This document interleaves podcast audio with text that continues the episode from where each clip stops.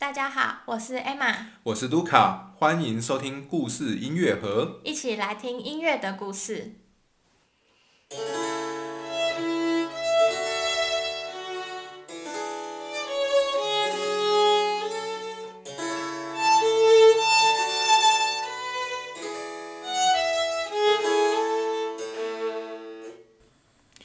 今天是葛鲁克系列的第十二集。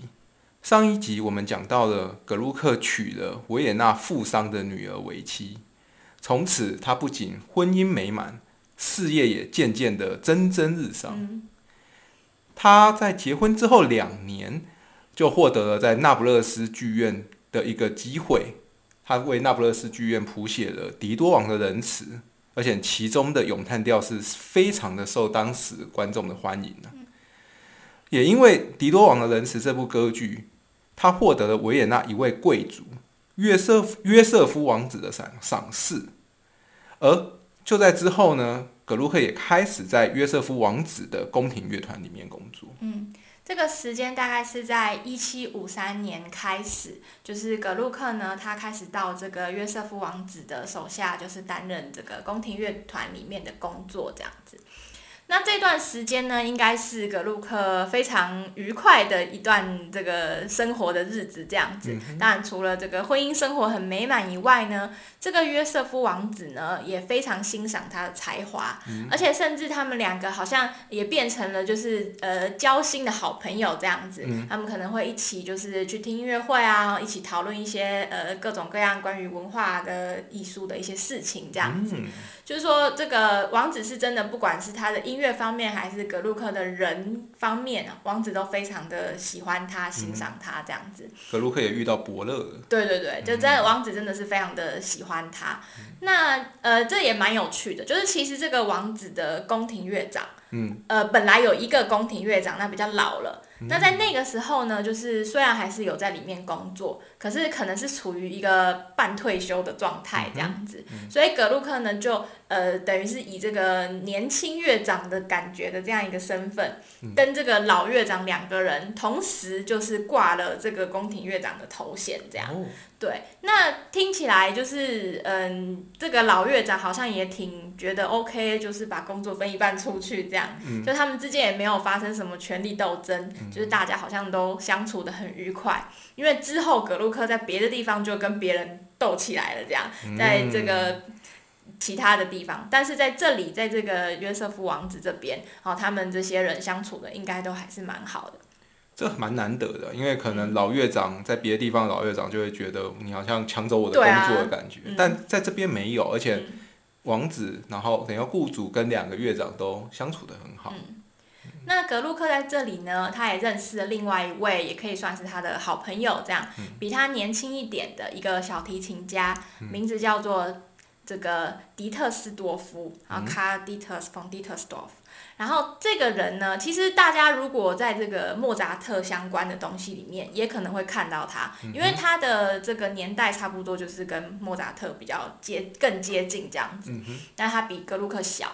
算是一个后辈这样，那个时候还很年轻，在那个那个这个约瑟夫王子的宫廷里面，这个迪特斯多夫是当这个小提琴手这样子。那他其实后来也是有做做一些曲子这样子，那就是也算是一个当时还蛮不错的一个小提琴家、作曲家这样。好，那他对于格鲁克整个研究也是蛮有趣的一个人啊，因为他晚年的时候，这位迪特对这个迪特斯多夫他。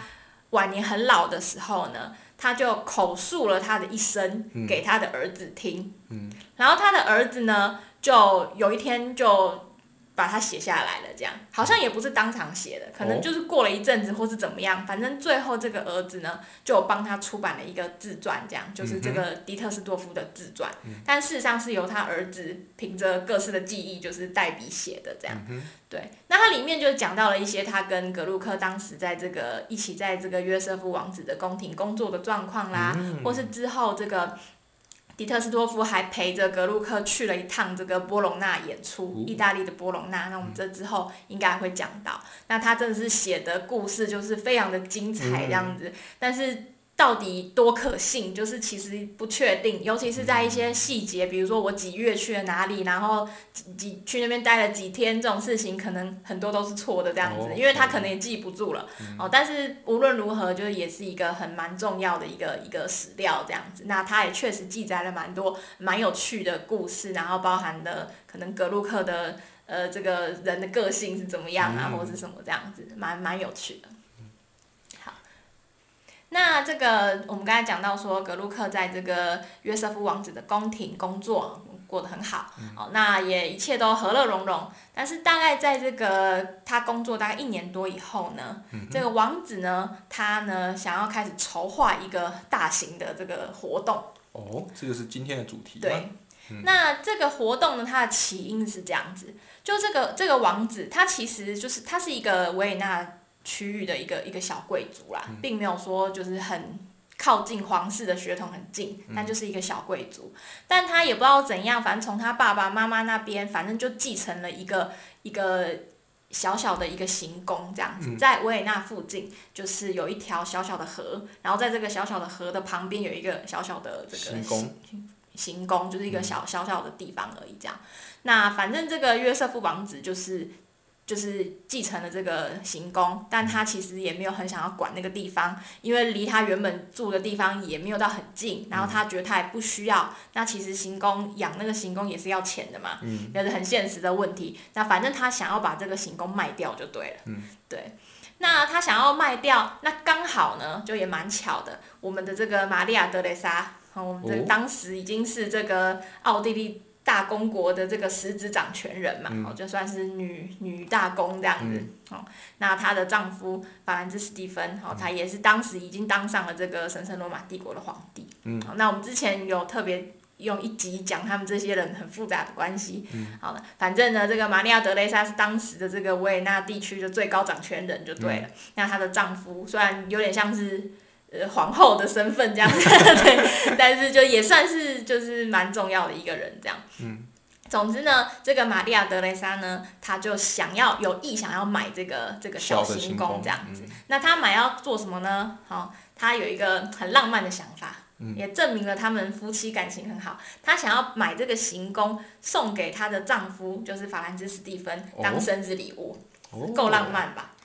对，就是他们其实哎，真的是蛮蛮有意思的这个人。虽然说是贵族，很多东西都必须要因循守旧一些传统这样子，然后大家有大家规矩。或是政治上一些麻烦的问题，比如男那时候男女就在政治上有不同的力量立足点这样子。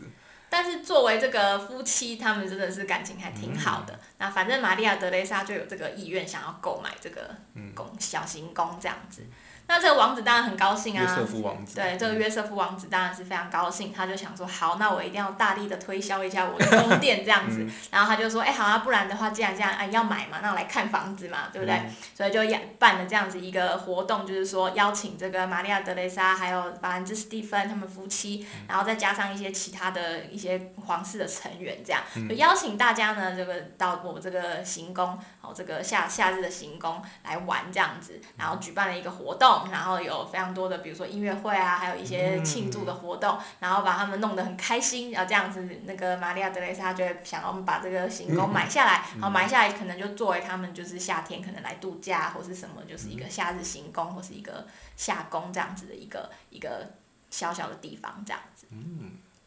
所以因为这个事情很重要嘛，王子要推销他的行宫，好，再加上不管怎么样，就是重要的皇室成员要来这边就是玩呐，等于是来这边玩这样。那不管怎么样，作为东道主都要好好的招待嘛。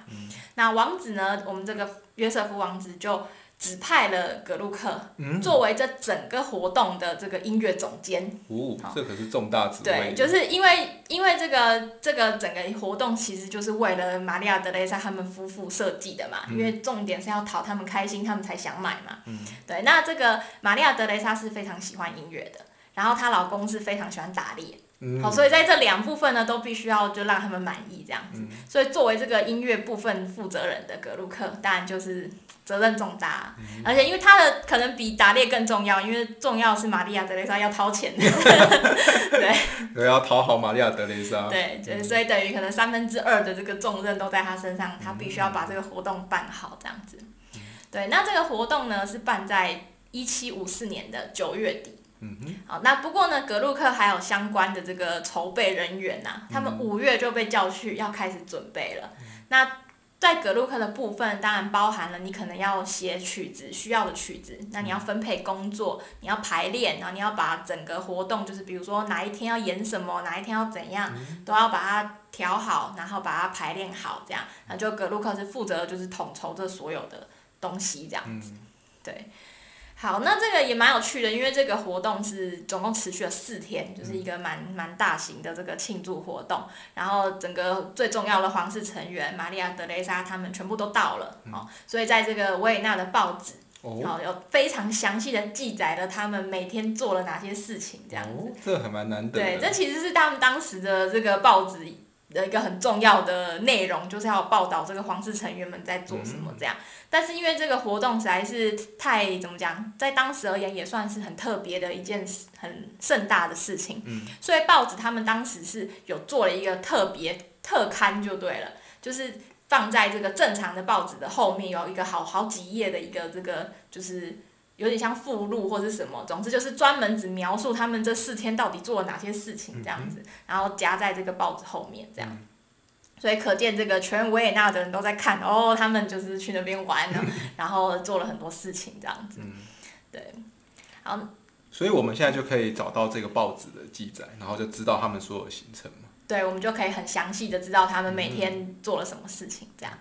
好，所以他们第一天呢，他们这个皇室成员就从维也纳的市，就是市区嘛，哈，他们本来住的地方，然后呢就要这个全部的人要搭马车到这个行小行宫这样，那其实也没有很远，所以他们可能就是下午就到了这样，然后稍微整顿一下。然后当天呢，就是已经到了不久，哦，就已经先演了一出装歌剧。下午就演了一部。对，应该是下午就演了一部装歌剧，一部很大的这种正常的这种装歌剧。然后当天晚上呢，又演了一部小的这个独幕的歌剧，这样。嗯。那这两部作品呢，呃，都是这个王子的这个老乐长写的，嗯，就是不是格鲁克写的，这样是王子的老乐长写的。但是格鲁克在这整个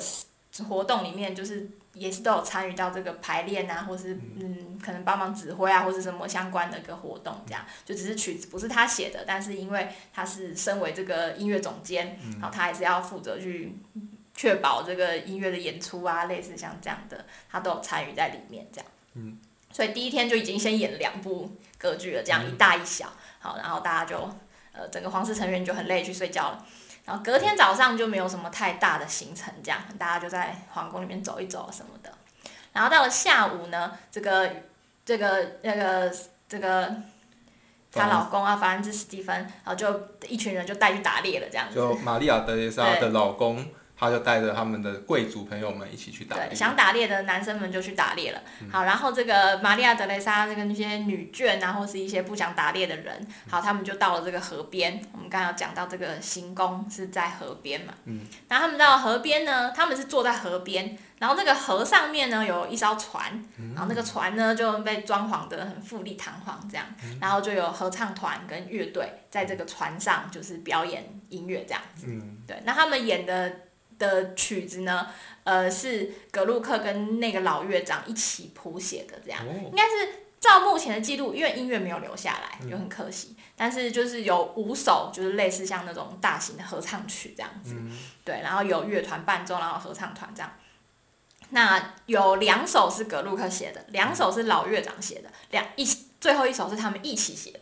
就看起来是这样子，对。那就是反正就是一个应景的这个曲子这样子。不过这也是蛮特别的一个演出，就是他们抱哎弄了一艘船，然后观众在岸边，然后船上面演，不论是任何的音乐表演，那这样子就算是效果蛮不错的。因为最近在德国南部好像也有类似一个，就是在岸边，然后架舞台，然后演那个蝴蝶夫人的的歌剧。那其实，在台湾可能比较难想象，但是搞不好这在欧洲早就已经有传统了。从格鲁克那个，甚至更早就已经有这个在河边演呃表演音乐的传统延续下来的。应该有吧？像大家可能有听过那个韩德尔的水上音乐，可能也是类似像这样的状况。总之，这个在船上表演这一类的这种噱头，从很早以前就已经有了这样子。那在这里也是蛮蛮适合的这样子。好，那那个大家打猎打完了嘛？去打猎的打猎，然后看合唱团在船上唱歌啊，唱完了，听音乐，听音乐。对，然后在这一天的晚上呢，就是又迎来了我们这个这个整个庆典的最高潮，就是呢，大家回到了这个室内的剧场，然后在一个比较小型的剧场里面，就是呃，观众大概就是这些皇室的成员这样子。然后葛鲁克呢，呃，演了一部他自己写的歌剧啊，一个独幕的这个歌剧，叫做《中国千金》。哦。好，The Chinese。好，就他这个原文的意思其实就是，呃，中国的女生们这样子，但我们把它翻成中国千金，因为他们这个故事的剧情，大家就会知道那是有钱人的小姐在在演的的，就是内容的故事这样子。好，那这一部呢，其实是有一点点像是我们之前讲到这个在德列斯登的那个双重婚礼的时候，哦，有谱写的那种类似像西游剧这样子，一个比较小型的、比较轻松的，然后蛮有趣的一个一个这个曲子这样子，一个歌剧这样。好，那这部《中国千金》其实它内容非常非常有趣，好，不管是在它的剧本啊，或是音乐跟整个设计的部分，所以我们呢可能会在下一集的时候，就是专门来讲解这个整个。剧目的内容这样子，那今天我们就先不讨论这里面的细节，但是总之大家可以先知道一下，就是说这部《中国千金》它也是属于那种比较轻松的西游剧啊。然后呢，这这些贵族们就是玩了一整天很累，然后回来听，然后觉得哎很轻松很有趣。然后听完之后呢，就是大家后面还有舞会，然后大家就一起去跳舞这样子。不过我想，也许听众们都会蛮期待下一集讲这个中国前景，因为感觉在十八世纪的欧洲，然后有一个跟中国相关的题材，对。但大家不要期待太多，这个他们当时对中国当然没有非常的理解啦。他们有他们的想，对他们有一些就是比较。呃，怎么讲刻板印象吧？对，那其实这里面的重点跟那些人是不是中国人也没有太直接的关系啦。不过不管怎么样，是非常有趣的呃一部剧，而且在当时这个真的是，我觉得可以代表很多他们的某一些对音乐的想法，也是或什么。反正大家可以期待一下这样子，这个这一部剧真的是在格鲁克的创作里面算蛮特别的一个存在，这样子。好，那我们今天就先把这整个流程，还有一些大的这个故事先讲完，这样子。所以他们在第二天晚上就听了格鲁克这个很特别的这个《中国千金》这部独幕剧，然后当然就去睡觉啦。然后第三天呢，跟第四天呢，这个行程就比较少。音乐的部分，他们有去参观什么附近的一些花园啦，然后再去打打猎，然后当然还有一些一个很重要的就是他们也要吃饭嘛，哈，那吃饭当然不是随便吃便当，然后他们都要摆宴会，然后每一场宴会也是当然都是非常的就是盛大跟复杂这样子，然后还有一些其他小的，比如说一些小的话剧表演啊，或者什么穿插这样子。好，总之呢，就是过了这四天，然后这个活动算是办的非常非常的成功，这样子。那玛利亚德雷莎也觉得，哎，音乐很好听，然后各式各样。他可能不只是当时的音乐，他可能也去看说，哎，那个剧场他可能也觉得不错，然后哎，演音乐的场地哎可以驾船演，对不对？很棒，好，所以他很满意。那这个喜欢打猎的她的这个丈夫法兰兹史蒂芬也打猎打得很开心哈，因为附近有森林，有不同的地方可以打猎，所以大家都非常开心。那真的在之后，玛利亚德雷莎也是确实把这个行宫买下来了，就算是这个格鲁克他们的任务就是圆满成功这样子，那一切都非常的就是美好。好，那对于这个。呃，王子来说当然也很棒嘛，就脱手了一个 他他想脱手的东西。嗯。那当然，玛利亚德雷莎因为很开心，那出的价钱当然也挺好的。嗯。所以就是宾主尽欢这样子。那对于格鲁克来讲呢，这一次是一个他在整个这个维也纳贵族圈呃崛起的一个很重要的机的这个时时机就对了。一个机遇。对，因为他第一次在这么近的场合，就是跟这个王室成员可以去展现他的才能。因为虽然之前他已经有为这个玛利亚德雷莎的生日，我们有之前有讲过，为他的生日谱写了一部庄歌剧。可是庄歌剧那种场合，毕竟是在一个大的剧场，然后就是有很多人，然后那个东西也比较自式化这样子。对，但是所以说玛利亚德雷莎虽然知道格鲁克，但也就是这样。但是这一次在这种小的场合里面，然后演这个一个很特别的剧，然后诶，而且玛利亚德雷莎也知道说，不只是这一部很很可爱的剧，还包含了其他的音乐的部分内容，都是格鲁克在统筹在处理的。然后当然后他那么满意，他就会觉得诶，格鲁克这个人是真的很不错。嗯，而且我们还有那个记录，就是记载说格鲁克他们这一这一次演出真的是得到了非常非常多的赏赐，这样就是从皇室来的，然后那玛利亚德雷莎或者其他人都很高兴，然后就是拼命给钱，就是给他们，就是给了好多值钱的东西啊、宝物或什么，然后就是他们大家都非常的开心，而且就是不只是当下有就是得到赏赐，然后。更重要的事情是，玛利亚德雷莎真的记住这个人，他觉得哦，他的音乐我是真的喜欢，这样子，就是真的是变成从此以后真的可以说变成格鲁克的粉丝了。这几乎代表他就飞黄腾达了哦。可以这样讲，因为从这一个时间点以前，其实格鲁克比较多，比如说我们讲到他早期接一些呃巡回剧团啊或什么，那个都还是在维也纳外面发生的事情。但是这一次是真的在，真的是在玛利亚德雷莎跟皇室成员的。就面面前、脚前、跟前，就是演的这样的剧，然后大家都觉得很棒。嗯。然后从此之后呢，他真的是皇皇室来的生意就就源源不绝这样子。那像在隔年，就是这个中国千金演完这整个整个庆典结束的隔年，刚好呢，玛利亚德雷莎有一个儿子，好就也是一个王子，就是叫做利奥普。利奥波德王子 Leopold，那他之后也会当皇帝，但是很很久以后的事情。然后可能很久以后会讲到这样。总之那时候那一年刚好是他的这个八岁的生日。利奥波德的。对，就是这个王子，利奥波德王子，他八岁生日。然后呢，这个玛利亚德蕾莎就想说，哎，要帮他庆祝一下，然后就叫格鲁克再谱写了一部也是类似的这种独幕的西游剧，这样叫做《舞蹈拉旦茶》。反正就是也是一个小小的剧，这样就轻轻松松，然后给这个皇室的成员在比较小的剧场里面看，然后都蛮可爱的一个东西。这样，那显然格鲁克是很擅长谱写这一类的东西，因为这一种就是比较小的剧目，其实在后面他都会一直就是奉命去写这样子。那最近的当然就是这个中国千金还有舞蹈，那之后还会有一些也很有趣的东西这样。对，那除了这种比较小的、比较可爱的，然后轻松的这种独幕剧以外呢，格鲁克呢也。呃，会奉命去谱写这种大型的装歌剧，哦，就比较类似我们之前讲的这个，他为玛利亚德雷莎生日的时候写的那一部这样子。那这后来呢，就是因为大家的皇室成员都很喜欢他嘛，那法兰兹史蒂芬也是蛮喜欢他的这样子。所以他本人比较更喜欢打猎，不过如果要听音乐的话，格鲁克大概还是首选这样子。那所以这个法法兰兹史蒂芬生日的时候呢，呃，有就是格鲁克也帮他谱写了。歌剧这样子，就是一每一年都要出一部新的这样子，有连持续了好几年。然后在这几年呢，就有呃两部也是蛮蛮就是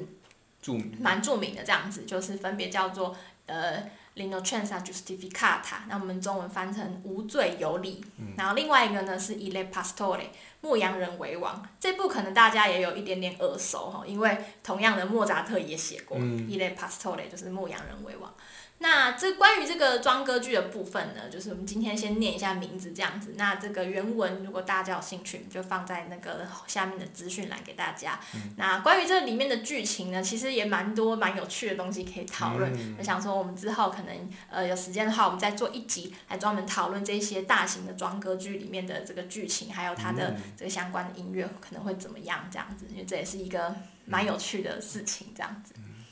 好，那另外呢，在这个这一段时间呢，就是从这个这个这个夏宫的这个庆典很成功的之后的几年内呢，格鲁克还呃有一件蛮特别的事情可以值得提一下，就是在一七五六年的时候，哦，格鲁克被邀请去罗马，那也是为当地的的这个剧院的这个乐伎，然后谱写了一部庄歌剧。嗯，这部庄歌剧呢叫做《安提戈诺》（安提戈诺），它是一个这个。人名而已啦。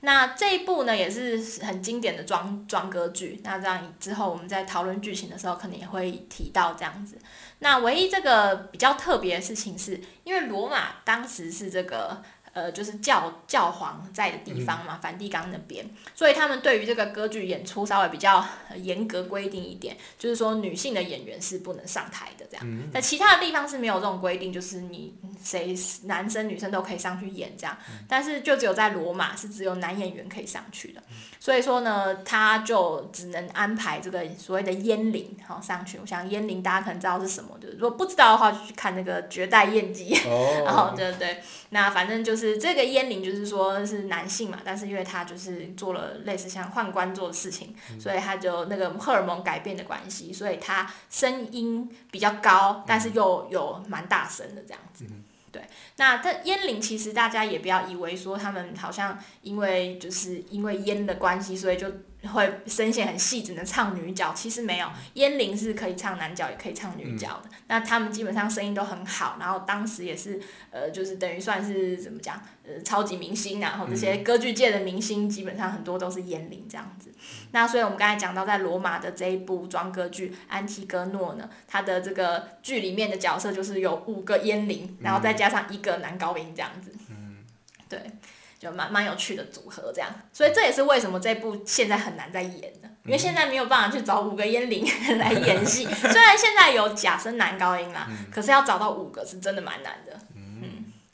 好，那在罗马呢，还有一件蛮有趣的事情可以提一下，就是在这个这个安提戈诺上演后不久呢，格鲁克呢就被册封成这个金马刺骑士团的骑士。嗯，好，那这个在罗马的。骑士团的称号。对，那这个金马刺骑士团呢，是一个蛮有趣的东西，就是它名义上是一个就是这种这天主教的这个骑士团嘛，那它是直接隶属于教宗的。嗯，好，所以说理论上你被册封成这个金马刺骑士团的骑士，你就一定是名义上一定是教宗册封你的。嗯，所以听起来好像很厉害。可是其实呢，这个金马士骑士团它并不是一个真的很有什么实权或是什么能的可以做什么事情的骑士团，他只是呢这个天主教会呢，他对于这个。他觉得贡献卓越的艺术家或是建筑师，然后就给予他们这样子一个称号，这样子一个荣誉值，一个荣誉称号或头衔，这样对，基本上就是。然后其实册封的事情也不是教宗亲自去批准或什么，就是有他手下的一些人在负责的这样子，可能就比较喜欢艺术的这个呃，就是。梵蒂冈里面的一些人员这样子，那当然就是因为那个时候哈布斯堡就是这个维也纳他们那边的这个势力嘛，哈，这个哈布斯堡家族，当然是当时就是在全欧洲来讲势力很大，所以当然也跟这个整个教廷啊或者什么关系都非常好。所以就反正透过种种的关系，那格鲁克也是当时就是哈布斯堡里的红人嘛，然后就想说啊好，那就册封一下这样子，就是有人脉，然后就哎也觉得他是一个不错的音乐家，然后就把他册封了这样子，不是什么真的不是什么太了不起的事情，但是也是蛮不错的啦这样子。对，那这个头衔就是拿到就拿到了，也也没怎样，这样子就是证明你还不错哈，一个音乐家这样。不过格鲁克是一个在这方面其实算是这个就是这种封建的观念非常深植他心里的那种人，这样他就觉得对我被封了这个骑士，然后是因为这个呃玛利亚德雷莎哈布斯堡就是这个的恩赐这样子，所以我就可以封这个骑士，他心里其实是非常高兴的。对，然后所以呢，他从此以后他签名，他一定会签自己是格鲁克骑士。嗯，哦，他很看重这个头衔，到处写这样子。那大家写信给他或什么，也都写说哦，我们亲爱的格鲁克骑士怎么样怎么样。从此之以后呢，他的名字就是冠上一个骑士，这样，就是他他很看重这件事情这样子。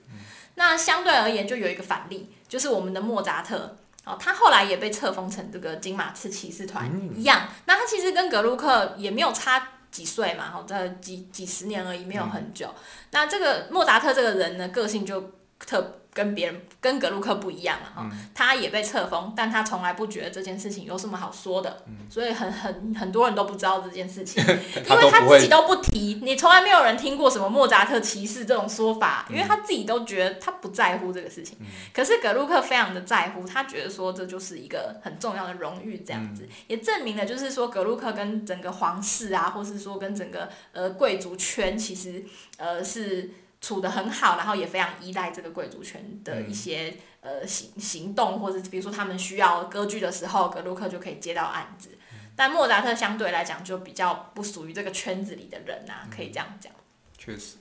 对。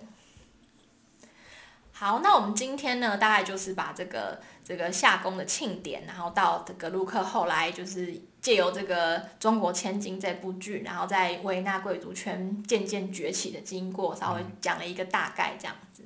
那大家可以。看到就是说，本来他只是一个，就是好像小小贵族手下的一个小小乐长这样子，对。那呃后来呢，慢慢的就是借着活动，然后一步一步就是爬到这个 这个真的是越越越来越往上爬这样子，然后在这个整个就是玛利亚德雷莎的这个整个音乐活动里面，就是扮演了非常重要的角色这样，然后不断的去帮各式的场合，就是大的或小的场合，都可以去谱写音乐这样子。那在这个之后呢，就是他。因为他已经慢慢的在为那贵族圈里面打出名气了，那之后呢，他就会再遇到一个贵人，然后呢，他又会再让他的音乐事业就是往上翻一层这样子。好，那这就是我们接下来要慢慢继续讲到的故事。不过在讲到这个下一个贵人的故事之前呢，就是我们下一集的话，就像刚才已经讲过的，就是说我们会先介绍一下这个《中国千金》这部歌剧，它的音乐内容这样子，以及它有什么特别的地方。那我们今天的节目就到这边，感谢大家收听，拜拜。拜拜。